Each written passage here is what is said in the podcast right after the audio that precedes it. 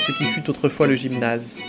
Le sol était en bois verni, avec des lignes et des cercles tracés à la peinture pour les jeux qui s'y jouaient naguère. Les cerceaux des paniers de basket-ball étaient encore en place, mais les filets avaient disparu. Un balcon courait autour de la pièce pour recevoir le public, et je croyais sentir, ténue comme une image persistante, une odeur âcre de sueur transpercée par les effluves sucrés de chewing-gum et de parfum que dégageaient les jeunes spectatrices, que les photographies me montraient en jupe de feutrine, plus tard en mini-jupe, ensuite en pantalon, puis parées d'une unique boucle d'oreille, les cheveux en épis, striés de vert. On avait dû y organiser des balles. Leur musique y traînait encore, palimpseste de sons non entendus. Un style succédant à l'autre, courant souterrain de batterie, plaintes désespérées, guirlandes de fleurs en papier mousseline, diables en carton, boules de miroirs pivotantes, poudrant les danseurs d'une neige de lumière. Vous venez d'écouter les premières lignes de La Servante écarlate de Margaret Atwood. Au programme aujourd'hui, dystopie et mots compte triple. Bienvenue dans la Voix des Lettres, épisode 13.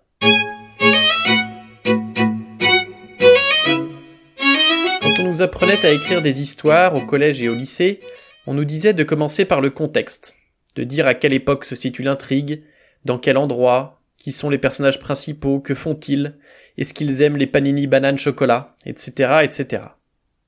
C'est ce que nos profs appelaient pompeusement Linky Pit. Venait ensuite l'élément déclencheur, qui bouleversait cette intro ennuyante et lançait le récit. Plus je lis et plus je me rends compte que les bons bouquins, ou du moins ceux que j'ai aimés, ne commencent absolument pas comme ça. La servante écarlate ne fait pas exception. Après avoir lu les premiers chapitres, on ne sait toujours pas où on est, encore moins quand, et on discerne à peine l'enjeu principal. Tout ce que l'on comprend est que l'on suit une narratrice pour qui la liberté est un lointain souvenir. Une chaise, une table, une lampe. Au-dessus, sur le plafond blanc, un ornement en relief en forme de couronne, et en son centre un espace vide, replâtré, comme l'endroit d'un visage d'où un œil a été extrait. Il a dû y avoir un lustre, un jour. Ils ont retiré tous ceux à quoi on pourrait attacher une corde. Une fenêtre, de rideaux blancs. Sous la fenêtre, une banquette avec un petit coussin.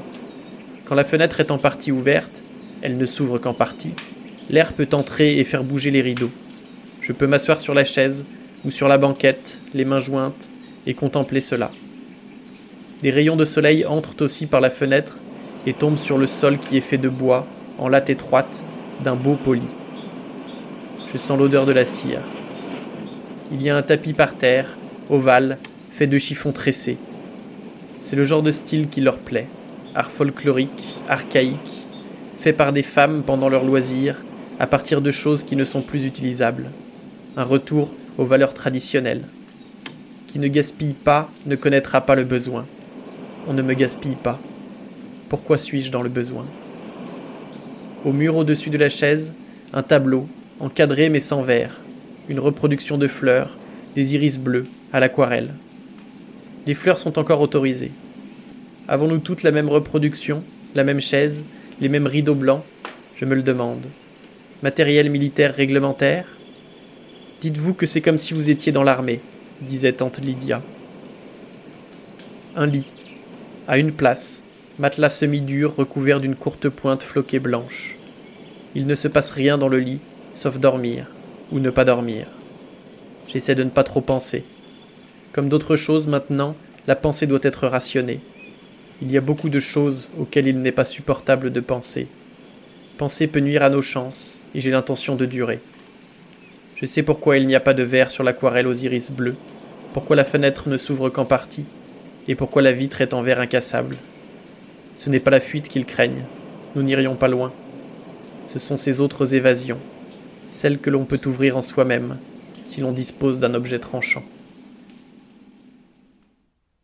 Les premières pages du roman pourraient être appliquées à n'importe quel régime totalitaire. On en apprend plus au fur et à mesure, mais toujours progressivement. On voit rapidement apparaître un système de caste où chaque personne tient un rôle bien défini. Dans la maison où évolue la narratrice, il y a l'homme, haut dirigeant et faisant figure d'autorité, sa femme qui s'occupe de la maison, les Martha qui sont à la fois intendantes, ménagères et cuisinières, Nick qui sert de chauffeur et d'homme à tout faire, et enfin De Fred, la narratrice. Toujours vêtue d'une longue soutane rouge, elle doit masquer son visage, en particulier ses yeux, dans un voile blanc. Les servantes sont en bout de chaîne, tout le monde ou presque a autorité sur elles, et elles sont en même temps intouchables. C'est sur elles que reposent tous les espoirs de cette société liberticide. Ce sont les seuls à pouvoir encore concevoir et donner la vie. Il soulève le drap. La partie inférieure de son visage est recouverte du masque de gaz blanc, réglementaire. Deux yeux bruns, un nez, une tête avec des cheveux bruns. Sa main est entre mes jambes. La plupart de ces vieux types ne peuvent plus machiner, dit-il, ou ils sont stériles. Je manque m'étouffer. Il a prononcé un mot interdit. Stérile. Un homme stérile, cela n'existe plus, du moins officiellement. Il y a seulement des femmes qui sont fertiles et des femmes improductives. C'est la loi. Des tas de femmes le font, poursuit-il. Vous désirez un bébé, n'est-ce pas? Je réponds oui. C'est vrai et je ne demande pas pourquoi, car je sais. Donne-moi des fils ou je meurs. Cela a plus d'une signification. Il dit Vous êtes humide, c'est le moment. Aujourd'hui ou demain, ça marcherait. Pourquoi laisser passer l'occasion? Ça ne prendrait qu'une minute, ma belle. Le nom qu'il donnait à sa femme, jadis, qu'il lui donne peut-être encore, mais en réalité c'est un terme générique. Nous sommes toutes ma belle. J'hésite. Il s'offre à moi, ses services, au prix d'un certain risque pour lui-même. Je ne supporte pas de voir ce qu'ils vous font subir, murmure-t-il. C'est sincère, une authentique sympathie, et pourtant il prend plaisir à la situation, sympathie et le reste. Il a les yeux humides de pitié, sa main se déplace sur moi, nerveuse et impatiente. Je dis C'est trop dangereux. Non, je ne peux pas. La sanction est la mort. Mais il faut qu'il vous prenne en flagrant délit, avec deux témoins. Quelles sont les chances? Y a-t-il des micros dans la pièce? Qui est là, à attendre juste derrière la porte? Sa main s'immobilise. Pensez-y, dit-il. J'ai vu votre feuille de température. Il ne vous reste pas beaucoup de temps. Mais votre vie est à vous. Je dis merci. Il faut que je donne l'impression que je ne suis pas offensé, que je suis ouverte aux suggestions. Il retire sa main, presque paresseusement, nonchalamment. Le dernier mot n'a pas été dit en ce qui le concerne. Il pourrait falsifier les examens, me dénoncer pour cancer, infertilité, me faire déporter aux colonies, avec les antifemmes.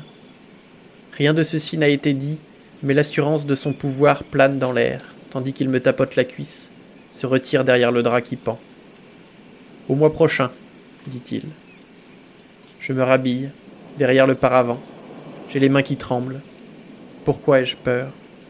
Je n'ai pas traversé de frontières, je n'ai pas fait confiance, pas pris de risques, tout est sauf. C'est le choix qui me terrifie. Une issue, un salut. Voici donc le décor de cette dystopie proposée par Margaret Atwood. Une société où les femmes capables de devenir mères sont réduites en esclavage et asservies au pouvoir en place. Margaret Atwood est née en 1939 à Ottawa, au Canada. Elle commence à écrire à 16 ans, fait ses études à l'université de Toronto, puis à Harvard. The Handmaid's Tale est publié en 1985 en anglais et sortira en France deux ans plus tard sous le titre La Servante écarlate. Elle obtient le prix Arthur Clarke, récompensant le meilleur roman de science-fiction. Le livre sera adapté au cinéma en 1990, en opéra, en ballet et en une série télévisée depuis 2017 sous le titre original The Handmaid's Tale. La série, qui en est à la quatrième saison, a beaucoup de succès. Je n'ai regardé que les premiers épisodes et ils transmettent bien l'atmosphère du roman. Si vous avez la flemme de lire les 360 pages du bouquin, c'est sûrement une bonne alternative. Dans le roman, l'intrigue se situe dans les années 1980 aux États-Unis. Suite à une baisse de la natalité, des groupes religieux extrémistes prennent progressivement en charge la société, depuis l'interdiction pour les femmes d'avoir un emploi ou même un compte en banque à leur nom, jusqu'à la mise en place d'une milice, d'une armée et finalement d'un régime totalitaire. Bien que souvent considérée comme une œuvre de science-fiction, Margaret Atwood elle-même nous dit Je m'étais fixé une règle. Je n'inclurai rien que l'humanité n'ait déjà fait ailleurs ou à une autre époque, ou pour lequel la technologie n'existerait pas déjà. On trouve de nombreuses références à trois grandes œuvres de la littérature dystopienne. Il y a la guerre, mentionnée mais jamais vécue, et les exécutions publiques, qui rappellent 1984 de George Orwell. Il y a le système de caste et le contrôle de la natalité, qui sont des références au meilleur des mondes de Aldous Huxley. Il y a enfin un thème inspiré de Fahrenheit 451 de Ray Bradbury, la haine du pouvoir totalitaire pour les livres, la lecture et la langue en général. Même les mots des enseignes ont été effacés, et il n'y a plus que le symbole d'un bœuf pour désigner la boucherie, ou une baguette pour la boulangerie. Et c'est cette suppression de l'écrit qui fait toute la force de l'extrait qui va suivre. Le commandant est debout devant la cheminée sans feu, le dos au foyer, un coude appuyé sur la tablette de bois sculpté, l'autre main dans la poche. C'est une attitude extrêmement étudiée, à la châtelain de village, inspirée d'une vieille illustration de revue masculine de luxe. Il a probablement décidé à l'avance qu'il prendrait cette pause au moment où j'entrerai. Quand j'ai frappé, il s'est probablement précipité à la cheminée pour se mettre en place. Il lui faudrait un bandeau noir sur un œil et un foulard décoré de fer à cheval. Je me félicite de penser tout cela, allégro staccato, dans un trémoussement du cerveau. Une raillerie interne, mais c'est la panique. En réalité, je suis terrorisé. Je ne souffle mot. Fermez la porte derrière vous, dit-il, assez aimablement. Je m'exécute et reviens. Bonjour, dit-il. C'est l'ancienne forme de salut. Je ne l'ai pas entendu depuis longtemps, des années. Dans la situation présente, cela paraît déplacé, voire comique. Un petit tour de vol en arrière dans le temps, une acrobatie. Je ne trouve rien d'adéquat à répondre. Je crois que je vais pleurer. Il a dû s'en rendre compte, parce qu'il me regarde, intrigué, fronce légèrement le sourcil, ce que je préfère interpréter comme une marque d'intérêt, quoiqu'il puisse s'agir simplement d'irritation. Tenez, dit-il, vous pouvez vous asseoir. Il m'avance une chaise, la place devant son bureau, puis il fait le tour de ce dernier et s'assied, lentement, et, me semble-t-il, laborieusement. Ce geste me laisse entendre qu'il ne m'a pas fait venir pour me toucher d'aucune façon, contre mon gré. Il sourit. Ce sourire n'est ni menaçant ni rapace. C'est simplement un sourire, amical mais un peu distant, comme si j'étais un chaton dans une vitrine, un chaton qu'il regarderait, sans la moindre intention de l'acheter. Je me tiens droite sur ma chaise, les mains croisées sur les genoux. J'ai l'impression que mes pieds dans leurs souliers rouges plats ne touchent pas tout à fait terre, mais bien sûr c'est faux.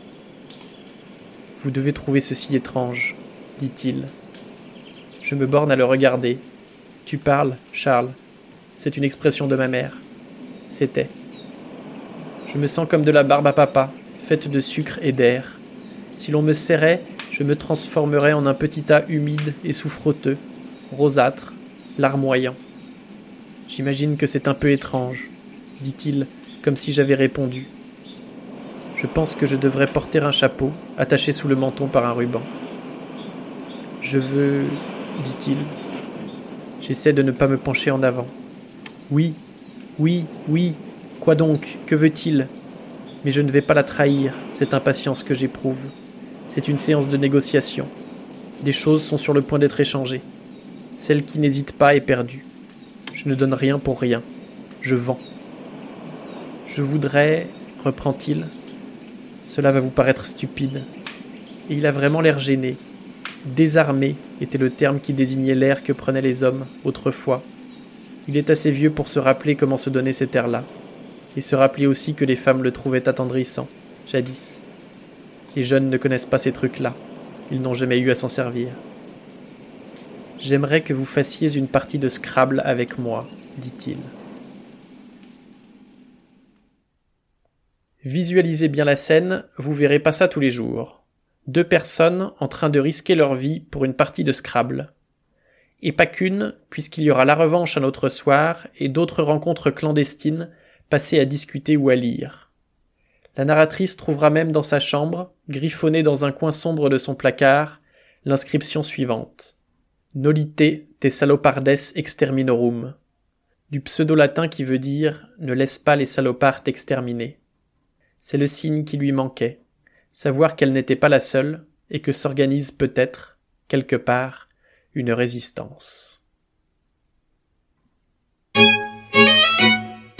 C'est tout pour aujourd'hui, merci d'avoir écouté jusqu'à la fin. Si cela vous a plu, je vous invite à partager autour de vous, à me suivre sur les internets, et je vous donne rendez-vous la semaine prochaine pour un nouvel épisode de La Voix des Lettres.